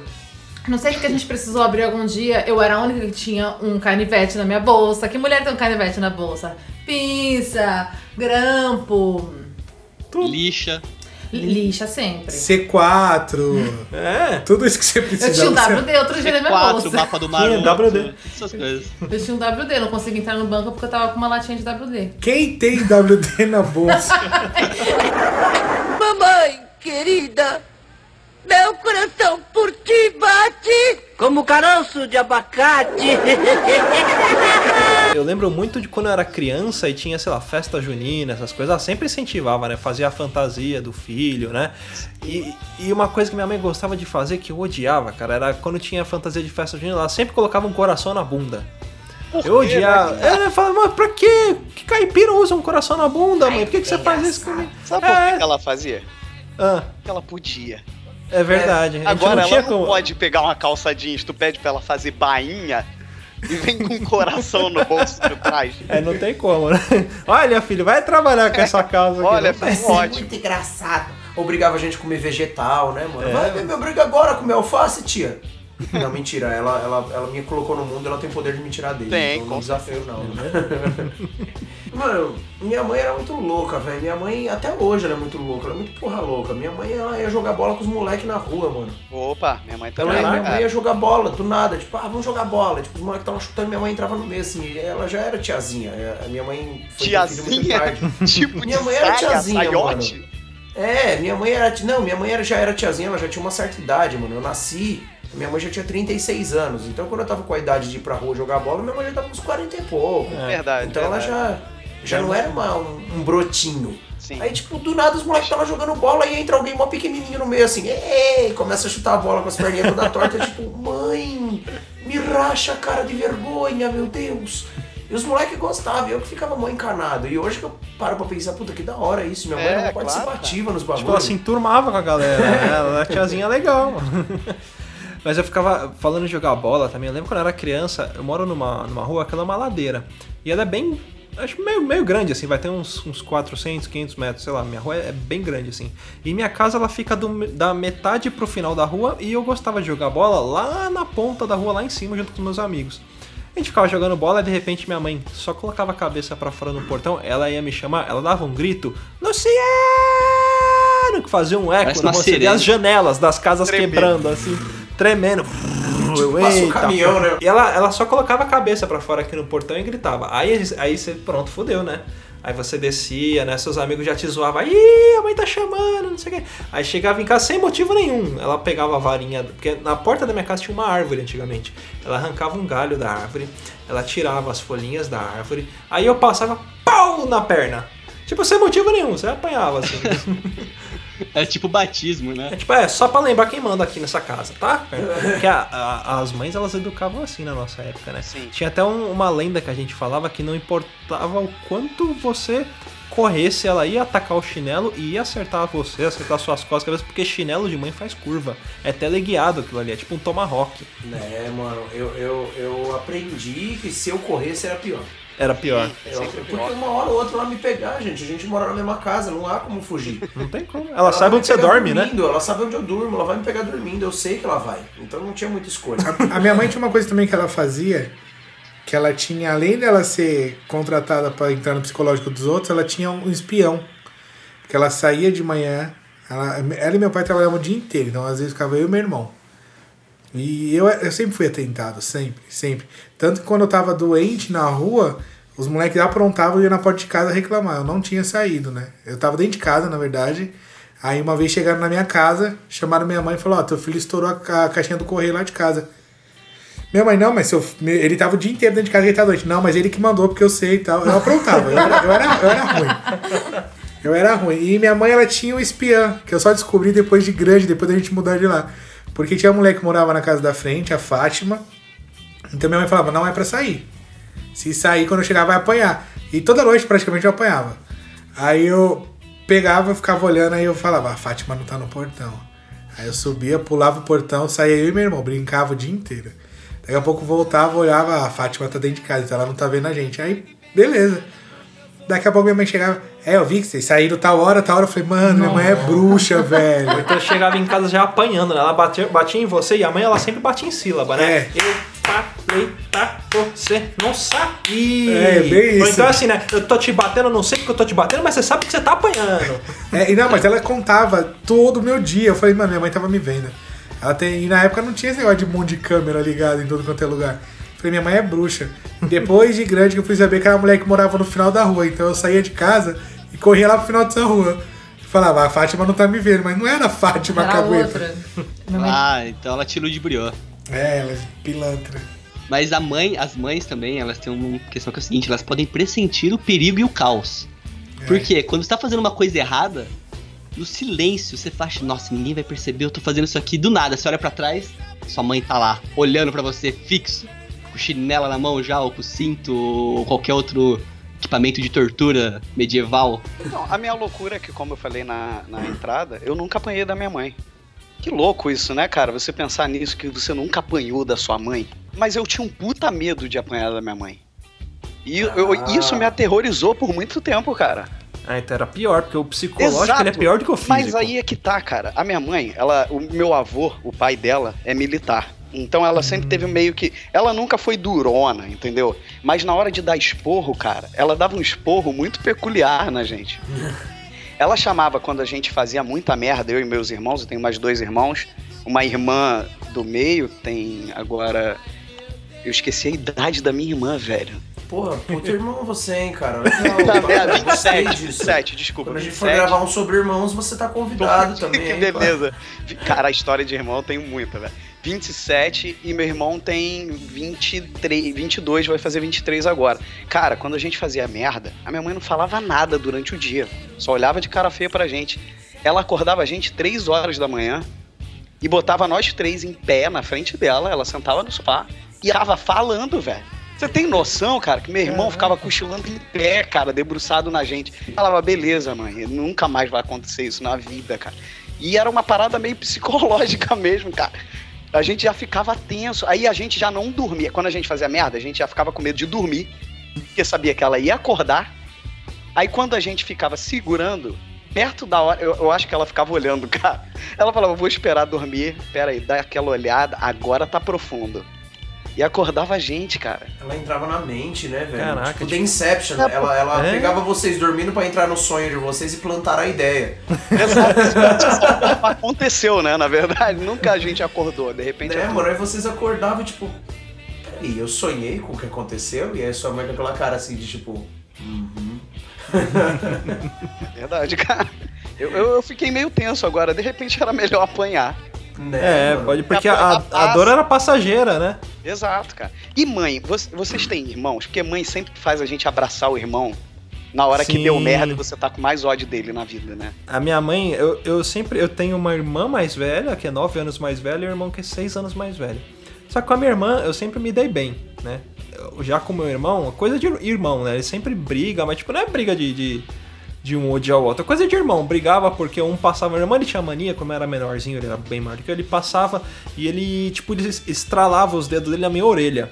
E isso ficava me irritando, porque toda vez que ele passava por perto de mim, ele vinha e dava um peteleco na minha orelha, assim. E isso me deixava muito puto. Aí a gente brigava pra cacete por causa disso, porque ele, fica- ele gostava de, me- de me provocar, né? Era o passatempo dele. Aí teve um dia que eu tava muito puto e minha mãe tava na cozinha, eu tava na sala, e meu irmão me zoou. Aí ele foi passar pela cozinha e eu gritei: Ô mãe, olha o cu passando aí! Eu xingava meu irmão assim. Aí ele passou na cozinha, minha mãe não sabia se brigava, se dava risada. Aí ela chegou pra mim e falou: "Ah, Eu vou pegar vocês dois, eu vou amarrar no poste, porque eu não aguento mais esses moleque. Sabe o que eu vou fazer? Minha mãe, ela escutava um programa do, do Gaspareto, né? Aí ela falava assim pra mim: Eu vou fazer igual a mulher que falou no programa do Gaspareto, que ela, ela falou que ela abandonou o filho e os marido, o- os filhos e o marido e foi morar embaixo da ponte, largou a casa porque ela não aguentava mais. Era bagunça o dia inteiro, era gritaria o dia inteiro, eles brigando com ela. Eu vou morar embaixo da ponte, aí eu quero ver. Ela falava isso pra gente, cara. E é um drama tão grande em tão pouco tempo, né, cara? É. E aí sempre terminava com aquela frase clássica, né? Eu quero ver o dia que eu morrer. Como é que vocês vão ficar? Exato. Ela falava isso, cara. E aí a gente, tipo, não sabia se ria, se entrava em pânico, assim. Sei lá, mano, acho que tem um lugar da maternidade. Quando as crianças nascem, eles dão tipo um workshop, logo depois eles falam, vamos lá, agora vocês vão aprender as frases clássicas, Clássicas de de mães. mãe. Porque, mano, é, é- é- elas fazem uma chantagem meio bosta, né, mano? Tipo, é muito triste. Elas, elas entram no seu âmago, assim. É, é, quero ver quando eu morrer. A mãe morreu, Quando mano, mor- é. sério, mano. É, você sabe, você perdeu sua mãe, você sabe que, tipo, é uma dor dilacerante. Exato. Aí ela, ela usa isso pra uns bagulho meio bosta. Meio- É, eu vou morrer... E aí, quando eu morrer, eu quero ver se você vai ter coragem de deixar essa meia jogada aí pela casa. Você fala, mano, quer dizer que, mano, a minha mãe vai morrer se eu não guardar minha meia, cara. Aí, tipo, ela, ela vai banalizando a própria morte dela, como se a morte dela fosse ser recorrente. Se eu não comer lentilha, minha mãe vai morrer. Se eu não guardar meia, minha mãe vai morrer. Se eu. Ah, vá cu. E eu ficava com a raiva disso. Aí hoje em dia eu falo pra minha mãe. Às vezes ela vem. Ela, ela fica putaça, ela fica bruxona comigo, mano. Ela vem falar uns negócios de tipo, ah, Zé Alberto, você não pode ficar assim, que não sei o quê, que isso aí não é certo. Eu falo, é, mas não é certo? A hora que eu não estiver mais aqui, para de falar essas coisas. Eu falo, ah, quando você fala em morrer é normal, né? Aí pode, né? A mãe vai ficando velha, ela vai pegando uns negócios de velha que ela chega. É, eu queria tanto ver você casar, meu filho. Eu queria tanto ver você dar certo na vida, mas pelo jeito eu não vou durar tanto, não. Eu falo, mãe, na quantidade que eu bebo, com as brigas que eu arrumo na rua, com certeza eu vou morrer antes de você. Não se preocupa, não. Ainda vai ser velório de caixão fechado que vão dar um tiro na minha cara. José Alberto, não fala isso! Eu falo, porra. Você pode banalizar sua morte? Eu não posso. Eu achei que era um jogo. Quem fode mais que o psicológico do outro. tá levando até o limite mesmo, né? A minha, a minha mãe, ela falava. As frases da minha mãe eu não posso falar nesse podcast. As frases de, frases de efeito da minha mãe, ela tem muitas. Mas a minha mãe, ela tinha uma boca podre, não é suja. Então a gente falava alguma coisa, você acha que eu tô rodando bolsa. Pra, pra, pra deixar leve. Eu tô rodando bolsinha na esquina, eu saio o dia inteiro, olho pro cara e falo, quer? Você quer? Olha aqui, ó. Eu falo, mãe, não precisa chegar nesse ponto. Não, só pode. Eu tô pegando o negão ali, ó. Qualquer um que passa aqui, ó, quer levar? Falei, mãe, não é nesse ponto. Não, eu tô gastando dinheiro, né? Vocês que compram, né? Eu falei, putz, mano, a minha mãe é pesado. Mas é, na minha família, minha mãe, ela gosta de falar, gosta de conversar. Mas quem era muito bravo, assim, que eu vivi muito tempo com a minha avó. Minha mãe, ela acompanhou muito meu, meus avós quando ficavam doentes eu ficava com a minha avó. Minha avó era muito estressada, cara. E Tipo, eu sou é do pior, interior. porque vó é mãe duas vezes ainda. né? É, então, e eu sou do interior. Eu sou do interior, sou de Bauru, mas minha avó era mais do interior ainda, ela era do sítio. Então ela era, tipo, nossa, estressada, ficava brava. Teve uma vez, cara, que eu fui com a minha avó assistir Alto da Compadecida no cinema. Pra ver que quanto tempo atrás. Caraca, A a, a versão dos trapalhões ainda, né? não, também tá. Mas a gente foi assistir Alto da Compadecida no cinema, assim, eu vi, cara, que minha avó tava meio incomodada, né? Falei, nossa, vó, tá bem? Não, tô bem, tô bem, netinho, tô bem e tal. Aí, tipo, foi vol- voltando a pé do cinema, assim, né? Cinema de Bauru, cinema no centro da cidade, perto da igreja. Voltando, assim, é... e vi que minha avó tava mancando. Falei, vó, você tá bem? Ai, tô com a perna mais curta que a outra, eu tô mancando, não sei o que aconteceu. Como assim, vó? Sua perna encurtou de manhã pra agora? Ela, não, tô com a perna mais curta. Nossa, eu acho que eu não sei o que aconteceu. Beleza. Foi até em casa, mancando da perna, preocupado com ela. Aí chegou assim, ela sentou na cama. Ai, o que foi, vó? Eu tô com um sapato com saltinho e o outro tô sem, com dois sapatos diferentes usando, por que eu tô com perna curta? É, tipo ponto e vírgula, né? Exatamente, que tá raso que tá fundo, Roberto Carlos. Tá raso, tá fundo, é Ah, melhor. minha mãe, assim, ao mesmo tempo que a gente, meio de semana, a gente não conseguia ficar juntas pelo fato dela estar trabalhando, final de semana, mesmo fazendo as minhas peraltices, ela me dando uns tapas, ela, a gente curtia muito uma outra. E minha mãe tinha fama na rua é, da antiga casa onde morávamos, que era a mãe legal. Porque minha mãe, eu falo que é a pilantragem dela até hoje, que eu aprendi a cozinhar porque ela tava com preguiça e ela colocava as crianças pra cozinhar. Então, assim, eu fazia. uma- Exploração de menores, olha aí. era eu, minha prima, tinha é, os gêmeos, o mais novo. Juntava umas sete crianças em casa. A gente fazia macarrão e bolo pra comer. Todo final de semana era a mesma coisa. Tava aquela creche em casa. Ô, criançada, vamos aprender a fazer feijoada hoje, né? Não, praticamente Vamos isso. brincar de cozinhar, vai. Vai, cozinha esse negócio. Bota esse molho no negócio pra fazer. Amanhã a gente vai brincar de novo. Eu falo, mãe, você ficava enrolando a gente. Mas tem uma situação que foi muito engraçada. Ao mesmo tempo assim que ela queria fazer as coisas pra gente ficar próximas, minha mãe também sempre foi muito tipo de- que ela faz o que ela quer. Ela nunca, por exemplo, minha mãe ficou muito tempo sem nenhum relacionamento, então as decisões delas eram somente entre nós duas. E a gente curtia, enfim. Morávamos em casa de telha e gato no cio é aquela coisa chata, né? Miau, miau, miau, miau, não sei o que. E morava do lado da Seven Boys. Minha mãe deu cinco minutos nela. Tô cansada, não consigo dormir na minha folga. Eu vou pegar esses gatos. Minha mãe, o que, que você vai fazer, mãe? Deixa comigo. Minha mãe quietinha no dia seguinte. Sabe aqueles morteiros? Nossa. Mas, tipo, um negócio do tamanho dos meus dois dedão. Aquela Ela- bombinha mil. As bombas A, A, A4, né? É chama? A4. É o A4. Eu morava na favela, cara. Tipo, tinha uma boca do lado da minha casa e a Seven Boys. Minha mãe me solta aquilo uma da manhã. Ela colocou o Seven Boys em alerta, policial rodando. Eu não consigo dormir. Pau! Eu, mãe, que maravilha, sei lá, é só um foguinho pros gatos ir embora. Eu não conseguia dormir por causa dos gatos, agora eu não durmo por causa da sirene. Não, e ela é terrível, minha mãe é um pouquinho rancorosa também. Teve todo esse buchicho, os caras querendo saber que eu tava soltando bomba, porque quando você solta bomba é que chegou, uma- chegou droga. Fogueteira, né? George subiu nos homens. Não chegou nada, você vem em base alerta, todo mundo meio assim. No dia seguinte, ela chega rindo, maldosa dentro de casa. Ela teve uma briguinha com uma ex-vizinha nossa, porque a, a mãe da menina me tratou mal. E, tipo, tratou o filho mal. Esquece, né? Você, as mães saem na porrada.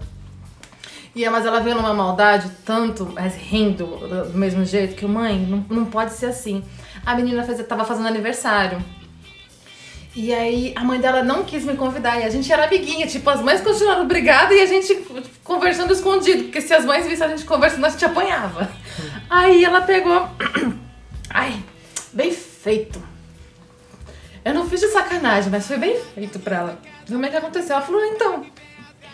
Ela tava. Fiquei sabendo que ela tava fazendo bolo de aniversário da sua amiga e ela não quis te convidar.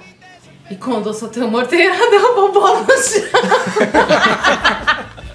Ela- eu não desejo mal pra ela, mas foi bem feito pra ela, porque diz que, segundo a situação, o caos todo que ela soube, a mãe da menina, fez- ela derrubou esse primeiro bolo, fez um baita de um bolo alto pra cortar em du- du- duas fases. Ela fez mais quatro massas, deu errado. Ela não aguentava fazer nada. Ela, bem feito pra ela. Não pra menina, mas pra ela sim. Porque ela não ia te convidar pra festa. Eu, mãe! Que maldade. No consenso aqui que as mães da gente são bruxas, São, É, isso não. são bruxas e quando mexe com a cria também, elas são terríveis. né? Cara, eu, eu, eu não. Eu falei já isso pra minha mãe, mãe, você sabe disso, mas eu não confio na senhora.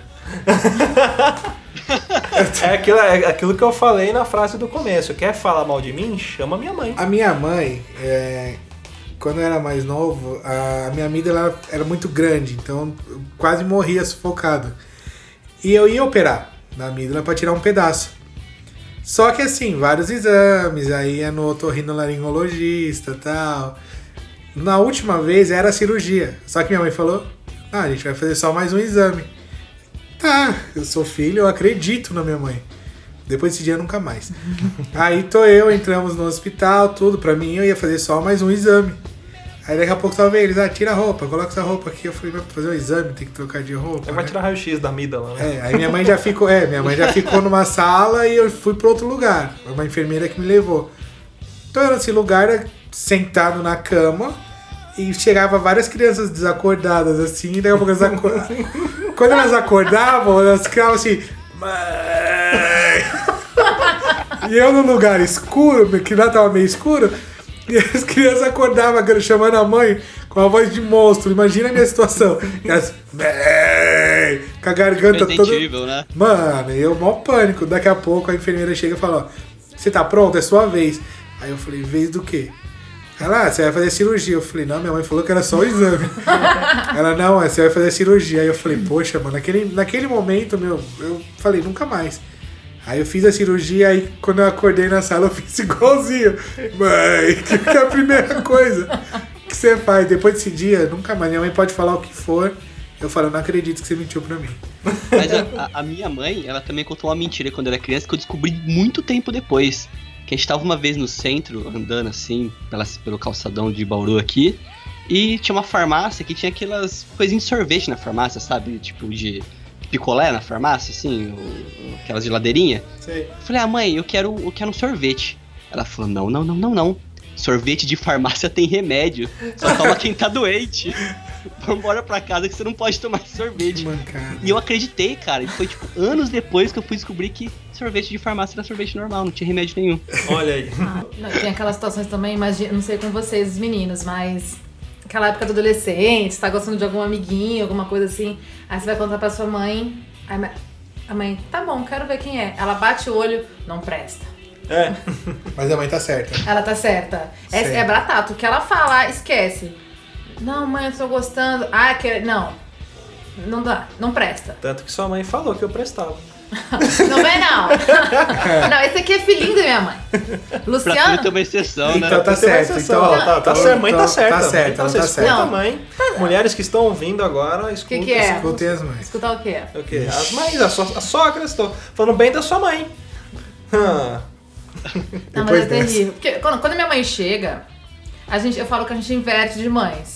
Porque a dona Jo é minha mãe e a minha mãe é do Lu. Porque ela, por exemplo, minha mãe vem do interior, ela não traz nada pra minha filha, eu vou levar um doce.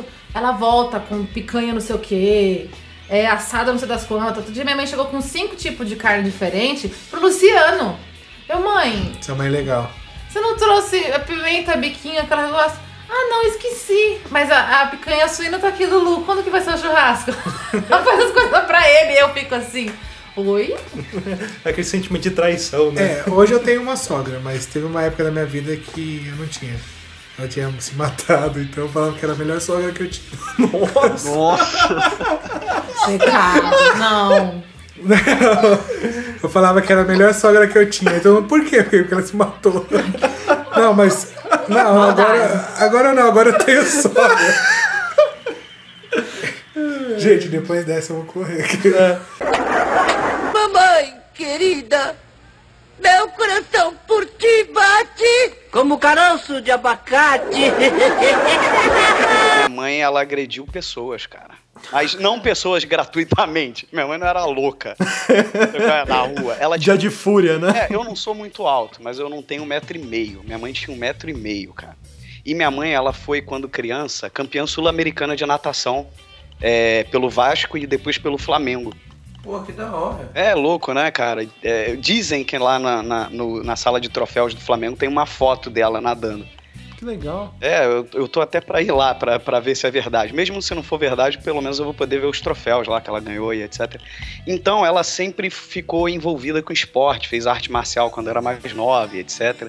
E o meu tio sempre foi um cara muito bruto, sabe? Então, a porrada é, comia na casa, né? E a minha mãe, cara, um um episódio da minha mãe, ela era síndica do prédio que a gente morou. E um cara, uma vez, é, é, chamou ela de filha da puta, no meio da reunião.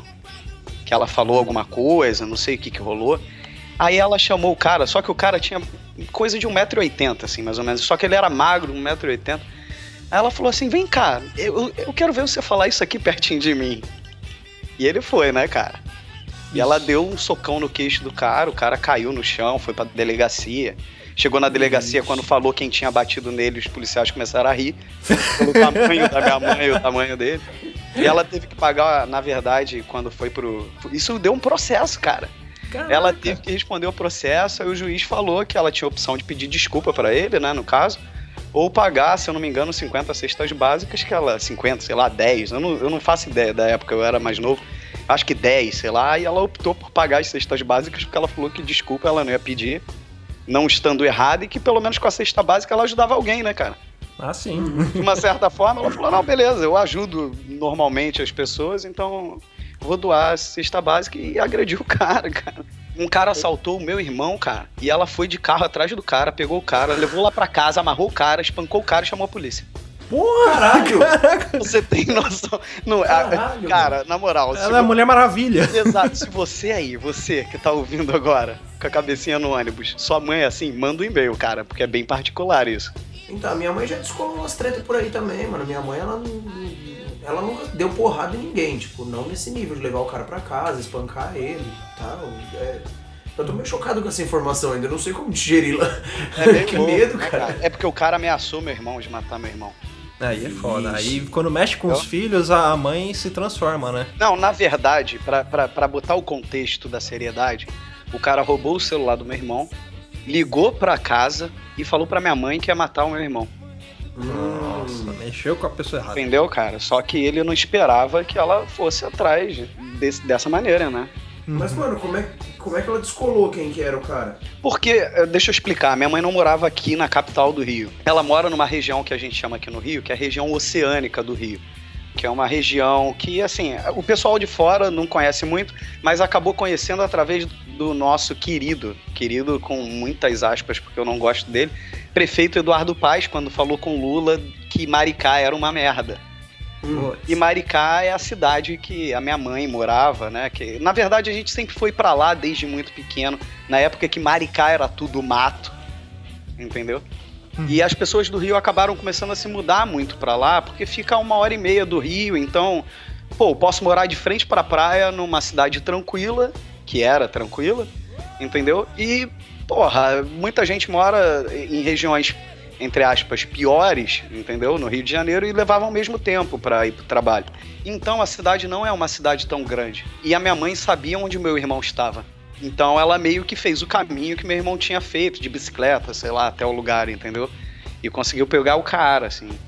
É brabo, cara, porque ela ficou. Imagina, para uma mãe, um cara ligar pro telefone. O, o cara já tinha assaltado, ligar pro cara, pra ela e falar que vai matar o filho dela. Caraca. Assim, é uma parada meio louca, né? A mãe fazer isso, mas eu consigo, de repente, até. eu- na verdade, eu não consigo, não. Eu não consigo imaginar o que deve ser isso, entendeu? É, mas é, é como aquele estudo que diz, né? Que a, a mãe, quando vê o filho em perigo, ela arruma força, não sei da onde, né? Tem muito, muitos vídeos de internet que falam, ah, sei lá, o filho é, ficou debaixo de um caminhão que passou e, e prendeu ele embaixo da roda, a mãe conseguia levantar pra tirar o filho, sabe? Exato. É, é porque é uma coisa que libera um monte de adrenalina e ela arruma força, não sei da onde, pra, pra passar por essas situações, né? Não, É, com certeza. Uma coisa que a minha mãe tem, todo mundo fala que a minha personalidade eu não tenho travas morais. Eu falo um monte de merda, eu não tô nem aí. Eu aprendi tudo isso com a mãe, tá ligado? Minha mãe ela não tá nem aí, ela zoa todo mundo, ela alopra, ela põe apelido. Minha mãe faz bullying comigo até hoje, mano. Sim. Minha mãe também, minha mãe também. Minha mãe é foda, minha mãe aloprava geral. E até hoje ela tem disso, mano. Minha mãe já tá com 61 anos e ela quer que se foda. Ela foi assistir um espetáculo, um, um espetáculo que eu fazia o ano passado, em junho, julho, chamava Que Deus nos Sacuda. E aí eu tinha começado, eu tinha acabado de entrar na academia de Kung Fu e eu chamei a galera pra assistir, aí foram todos os meus professores assistir. Foi o Claudião, foi o Carlinhos, todo mundo, tipo, mano, terceiro Dan, quarto Dan de Kung Fu. O, o Sifu Cláudio, o cara já é Sifu, tá ligado? O Sifu, ele, é- mano, ele tem o tamanho do Luciano e o, a e a largura do Rudá. Rudá. E o Sifu, ele é tipo, mano, o cara é, é campeão invicto de, de, de combate e tal. Aí tá tá a galera toda lá conversando, aí minha mãe chega. Tipo, é, quem que é esses maloqueiros aí, Zé Alberto, que você tá se envolvendo? E, tipo, mãe, pelo amor de Deus, é a galera do Kung Fu. É, e o que, que eles vão fazer? Vão bater? Vem, vem todo mundo aí pra vocês verem a surra que eu dou em vocês. A galera, não, não, não, não, calma aí, dona Cida, pera, não precisa ver. então, tipo, minha mãe quer que se foda, ela mete mala mesmo e, tipo, dane-se. Entrou na zoeira, ela é da zoeira. Minha mãe é da zoeira, minha mãe é da alopração, mano. Ela, ela. Nossa, mano. E aí eu acabo aloprando com ela também, a gente se dá muito bem. Puta, é uma relação muito sadia. A minha mãe, ela fica bruxona quando, quando eu faço umas piadinhas mais de humor negro, assim. Ela não gosta muito. Ela, minha mãe é muito religiosa, muito puritana, então quando eu falo uns bagulho mais assim, ela fica tipo, é. No fundo ela dá risada, mas ela acha que é mancada com Deus e o mundo. Mamãe querida, meu coração por ti bate como caroço de abacate. Agora, e, e mania de mãe? A mãe de vocês tem mania? A minha mãe, teve um dia que eu cheguei em casa, ela de vez em quando ela vai no bingo. Porque velho gosta de ir no bingo, né? Velho, velho, velho, você não, você não vai no bingo, vai fazer o quê? Vai recalçada? Cara, não vejo a hora de ficar velho pra ir no bingo. É, deve ser da hora. Só que ela vai no- nos bingos com as amigas dela, que as amigas dela também escutam. Eu vou até mandar um, um abraço pra elas. É, eu- mano, a gente tem um público, se eu for pegar a faixa etária do Papo de Louco, deve dar uma média de tipo de 65 anos, mais ou É um infográfico, né? As Vai amigas da passar minha mãe escutam passar no tudo. intervalo do programa Silvio Santos chamado. É. Aí ela vai, ela vai no- nos bingo, aí ela chega em casa e tipo, às vezes ela ganha o prêmio máximo. O que, que é o prêmio máximo? É uma cesta, que às vezes ou vem alimento, Essa Power. ou vem, exatamente, ou vem, vem produtos de limpeza, ou vem Tupperware. Eu não sei aonde cabe mais Tupperware aqui em casa. A minha mãe tem pote pra guardar comida, tem pote pra guardar bebida, tem pote pra guardar coisa no congelador, tem pote pra guardar pote, tem pote que ela não, não, não joga fora porque é de coleção. Cara, é mania de pote, velho. Mas isso é culpa da Tupperware.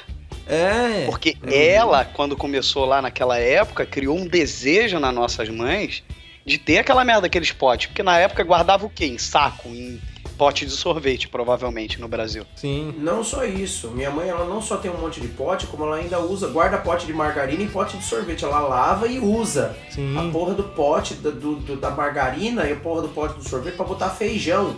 Tem tanta tapauera em casa, mas não, tem que usar o pote do sorvete, o pote da margarina. Por quê? Gente, é, esse negócio. Eu vou levar vocês um dia, eu vou tirar foto na casa da minha sogra. Embaixo da pia dela é vazada. E o que tem de tapaué que empurra a cortina pra frente.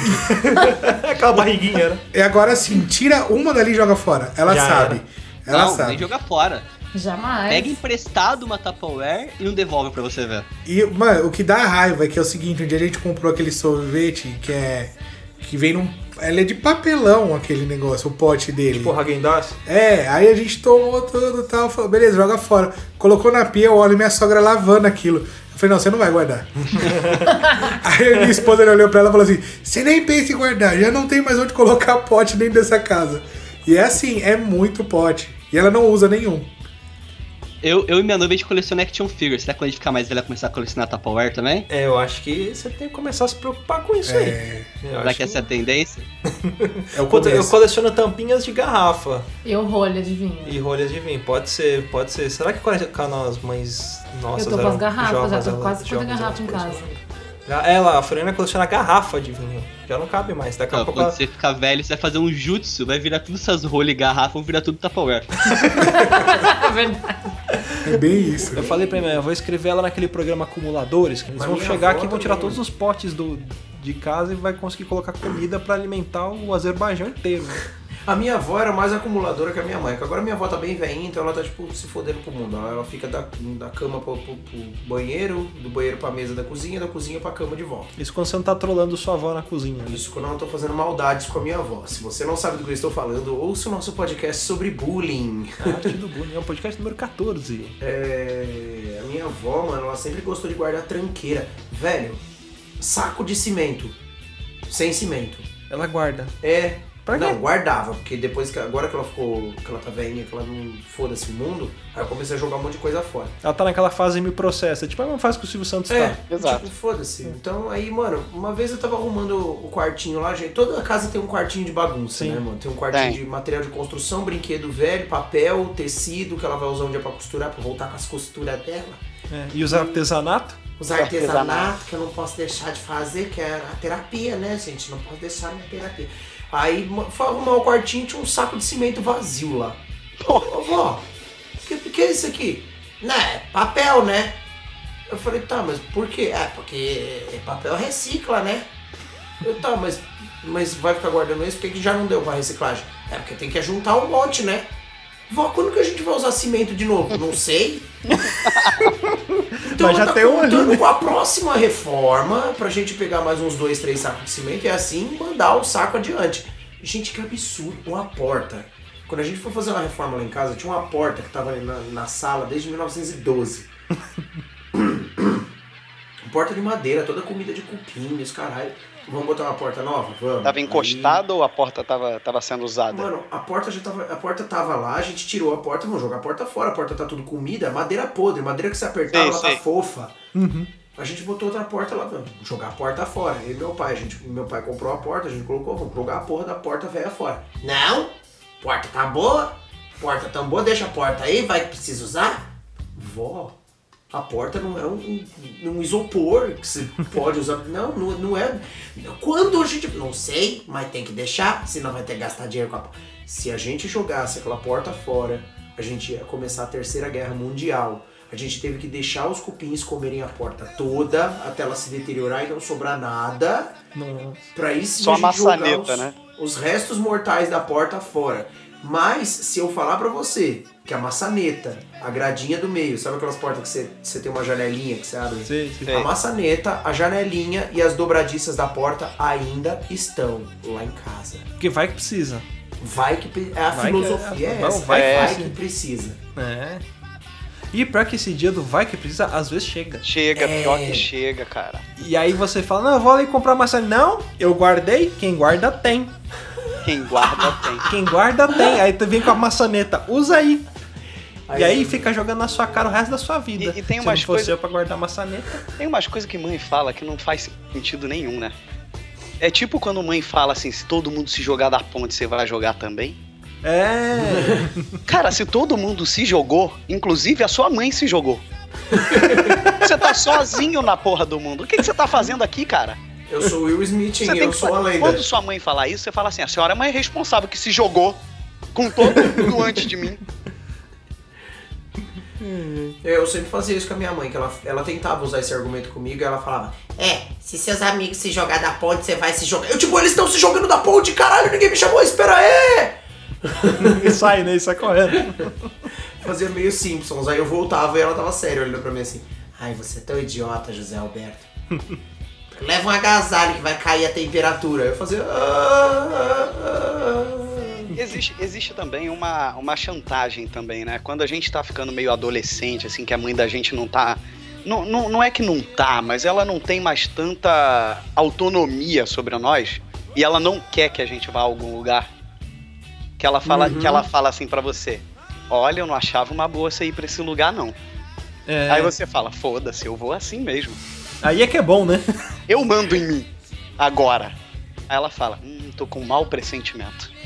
Puta, aí Puta, pronto. aí fudeu, né, mano? Olha, eu não posso negar que você vá, não. Mas se eu fosse você, eu não ia. Mas se você quiser ir, você vai. Mas olha, meu pressentimento. Eu não costumo errar essas coisas. Aí tu fica num dilema de merda que você fala, mano, vai acontecer alguma coisa. Ela começa a te convencer que vai acontecer alguma coisa. E tu se sente É, culpado, né, cara? Você se sente culpado quando você sai. Você É fala, mano, eu vou ligado. Vai acontecer alguma coisa hoje. Aí tu não curte o rolê que você fica esperando a merda acontecer, Exato. né, velho? É. Tem um segurança, sei lá, do, do, do Trump, tá ligado? Atualmente, é. Sempre alerta, né? Exato, você não sabe o que tá acontecendo. O que, que eu falei, mano? Mãe é, é- a filosofia das mães foi o que inspirou o roteiro de A Origem. As mães, elas entram no seu sonho, elas implantam ideias e vão embora. Sim. E depois você fica tipo, mano, não- eu- esse pensamento não é meu, cara. E ela fica te olhando assim, tipo, é. E tem, tem o fato também de que minha mãe era espírita, né? Hum, piorou. E médium. Putz, Caralho, mano. Gostaram? Gostaram ou não gostaram? Sempre pode subir mais um pouquinho. Caraca, mano. É sério, cara. E minha mãe era médium de ver as coisas, entendeu? Então era meio aterrorizante, cara. Eu tenho umas histórias de- disso, de, de espírito e etc., meio, meio Tenso. tensas, cara, complicadas. Porque, assim, eu sou espírita atualmente. Eu sou por causa da minha mãe. Uhum. Aí, assim, é claro, você pensa, porra, mas tem gente que não acredita no espiritismo. Ok, cara, só que quando você vê a sua mãe, que é médium, com uma feição completamente diferente, um jeito completamente diferente, etc., é alguma coisa que meio que te ajuda a acreditar na, naquilo, entendeu? Sim, Não é um porque- charlatão fingindo que tá recebendo, sei lá, uma entidade, alguma coisa assim. É sua mãe, cara, entendeu? É Uhum. isso, né, cara? É foda, tem aquele negócio, putz, minha mãe não ia mentir pra mim, né? Nem ia inventar, Pô. ainda mais que você, você, Ah, conhece é. os trejeitos A mãe é dela, né? Então sabe quando não é ela É, que tá eu ali. vou, eu vou comprar um cachimbo hoje porque eu vou dar uma zoada no meu filho. Aí entra fingindo que é o preto velho, aí ia ser, ia ser é extremo pra caralho a zoeira. Caraca. É a mãe, a mãe Richthofen, essa. Cara, a, a minha mãe, fora a mania de limpeza, eu já. Eu, menti, ó, que nem eu falei que eu tenho duas mães.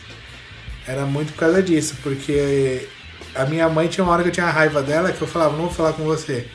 E outra porque é, eu falo que eu tenho duas mães para os outros xingar, né? Que é aquele negócio de xingar na rua. Porque eu, eu perdi a linha, cara. Quer, quer falar que nem você falou. É, fala da minha mãe. Os caras podiam fazer o que for, batia na minha cara, agora falava da minha mãe, mano, eu Chamou virava mãe, um bicho, nossa. velho. Aí eu criei esse negócio de ter duas mães. E minha mãe, esse negócio, essa mania de limpeza dela, uma vez a gente apanhou em casa, que era aqueles. Era um carpete que parecia. imitava madeira, só que não era madeira, era tipo um. parecia uma borracha. Sei. E aquilo ela falava: não deixa cair álcool nesse chão. Eu não sei a visão que ela teve aquele dia, que ela passou na porta do quarto e tinha caído uma gota. Não foi uma coisa que ficou uma mancha, caiu uma gota. Da porta do quarto, ela olhou pra dentro do quarto assim, ó. Sabe quando foca, a- a- tipo filme, que ela vai direto naquela mancha no chão? Ela já entrou batendo. Quem foi que derrubou? Eu falei, fui eu. É tipo CSI, Dá um né? zoom no olho dela, tipo Kill Bill, sabe? Nossa, É. velho, mas aquele dia ela batia com o cabo de vassoura e tem aquele Nossa. negócio assim, né? Ela, é o que tava na mão. Aí meu irmão fez a- a- teve a brilhante ideia de falar o quê? Não bate nele. Apanhou junto. Apanhou os dois. E se chorar, apanha mais. Porque minha mãe falava assim: se tiver um apanhando, alguém ri, apanha junto. Ou se quiser defender, apanha também. Então minha mãe ela entrava no psicológico nosso assim. Ah, mas era, a gente apanhava bastante. Minha mãe fala assim: ah, você foi o filho que menos apanhou, porque os meus dois irmãos, eles são mais velhos do que eu. É, a minha irmã mais velha é 9 anos de diferença, meu irmão 6, eu sou o caçula. E aí, quando eu ficava em casa, eu era criança e fazia minhas peripécias, né? Eu fazia pouca coisa, eu só tipo me jogava do sofá, subia na parede, né? Quebrava a janela, essas coisas que criança faz. E meus irmãos não estavam aqui, eles estavam na escola, então eu aprontava, apanhava para de castigo, meus irmãos nunca viam. Aí eles vêm, viram e falam, é, mas você foi o que menos apanhou. Lógico, ninguém nunca viu apanhar, né? Então se for assim, pela lógica, eles nunca apanharam na vida. Só uma vez que eu vi meu irmão tomando uma vassourada que arrancou um teco do dedo dele e ele tem a cicatriz até hoje. Mas tirando isso, Eles nunca apanharam, então, se for levar pra É, essa se lógica. esse apanhava na solitária. É, e, e o foda de, de apanhar da, da, da mãe é que assim, a, a chinelada da mãe, ela é meio que quase um carinho, porque ela não dói tanto. Mas você finge que tá doendo, por, tipo, por, sei lá, acho que por consideração da mãe, né? Ela começa a bater, você finge que, que tá doendo, você faz cara de que tá doendo pra ela parar de bater também. Mas é foda quando, quando a mãe vai bater em você e você foge, você consegue escapar, e ela ataca o chinelo. Chinelo de mãe faz curva. É isso que eu ia falar, velho. Minha, Chinelo de mãe A faz minha, eu curva, não um de tomahawk. chinelo, não, eu apanhava de cinto, cara. Aquele, aquele cinto virava um chicote. Nossa senhora, Pareceu eu, o Beto Carreira, né? praticamente. Ah, Não mas você nunca, você nunca recebeu um chinelo teleguiado? Cara, pra falar pra você, Olha. eu nunca, eu nunca apanhei da minha mãe. Eu nunca apanhei da minha mãe, por exemplo. Mas. Ah, então você não viveu. é, Eu era uma criança boazinha. Às vezes, assim. Mas. é, Não minha mãe, mas minha avó, que também era uma segunda mãe pra mim, assim, quando era criança. Teve uma vez que meu, meu tio brigou na rua. E entraram na casa da minha avó brigando, os dois de soco. Minha avó pegou uma vassoura, mas bateu, mas no que ela batia parecia aquelas cacetadas do trapalhões, sabe? Que dá três. Mas não acertava o cara, acertava os dois ao mesmo tempo, meu, meu tio e o cara. Tal, tal, tal, tal, tal. E meu tio só assim, calma, tá sob controle, tá sob controle. Olha só, tal, tal, tal, só porrada na cabeça dos dois. Minha avó era bem violenta. A, minha, a minha mãe, a casa, ela tinha. A casa de Guaianazes era a sala, a cozinha, tinha um banheiro e a lavanderia. Ela da sala, ela jogava o chinelo e desviava da geladeira, passava pela, cade... pela mesa, ela passava pelo banheiro e pegava você na lavanderia. Não sei como, Nossa. mas o chinelo dela fazia curva, que nem o Luciano falou. Não adianta correr, porque ela fala assim, corre. O chinelo vinha, mas pegava no meio das costas. Aí vinha o psicológico que eu falei da minha mãe. Ela falava, traz aqui.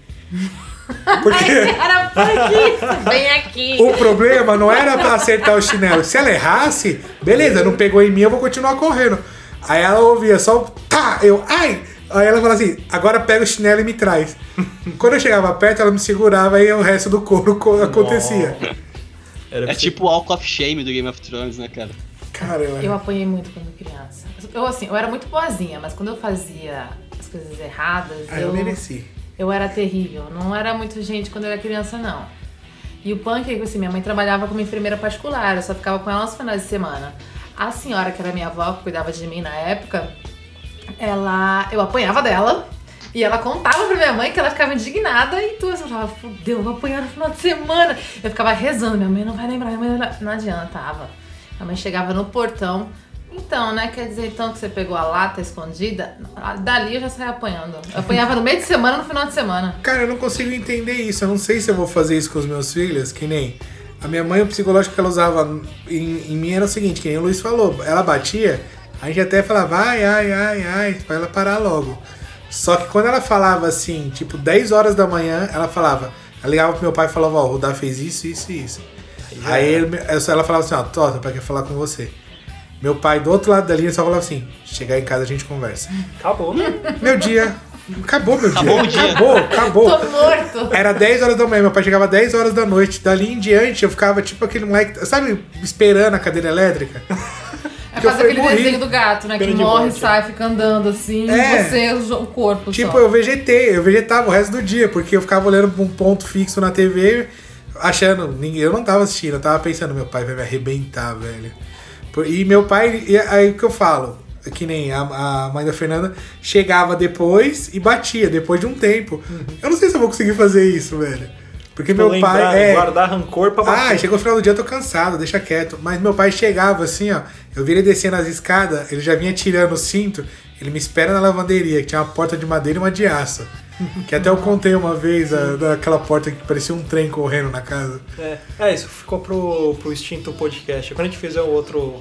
Quando a gente gravar sobre papo de bêbado, você conta essa Eu história. vou contar a história de novo.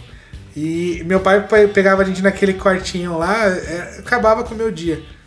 Então minha mãe, ela, ela- Acho que minha mãe devia trabalhar no, no FBI, se, se- sabe, interrogar os outros. Mas eu tive sorte que sempre quando eu fiz arte, eu sempre tava na casa da minha tia. Então quem apanhava eram meus primos, porque eles, tipo, ah, por que vocês influenciaram o Luiz a fazer isso junto também? Daí, pau, eles apanhavam. Apanhou de regador já, de cinto, de tudo. Só que a minha tia, ela tem uma característica bem engraçada, que ela é uma pessoa muito amorosa, muito tranquila. Só quando ela tá no trânsito, não sei se a mãe de vocês dirige, mas ela parece o pateta no trânsito, sabe? Xingando todo mundo. Seu corno, você não tá vendo que eu tô virando pra esquerda? Sai da frente, cara! Aí sai do carro, desliga a chave. Essa mãe é tipo aquele cachorro, né? Que vai na janela lá tira pra todo mundo que passa, né? Põe os dentinhos.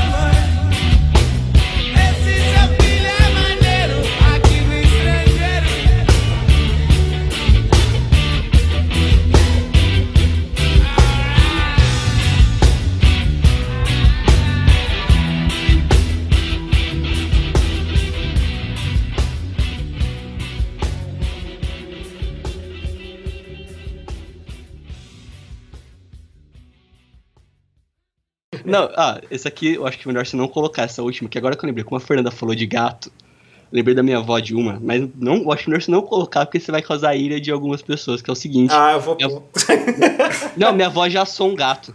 Caralho! Ai, meu Deus! Mas foi sem querer, foi sem querer. O gato do vizinho era mudo. Aí minha avó tinha um forninho, sabe aqueles fornos tipo de, de, de, de lenha, assim? Sei, sei. Ela tinha um desse no fundo da casa e o gato gostava de dormir lá dentro que era quentinho. Aí um dia ela foi ligar o forno lá, fechou o negócio lá pra poder pegar, pegar, fazer fumaça lá e começar a esquentar, e o gato tava lá dentro, só que o gato era mudo, então ninguém ouviu o gato miar. Caralho. Aí chegou e falou assim, nossa, que cheiro de carne, né? Vocês comeram? Fazendo churrasco, né? O vizinho fazendo churrasco pra terça-feira, né? Nossa, mas que cheiro de carne estranho, né? Foi ver, tava o gato lá dentro.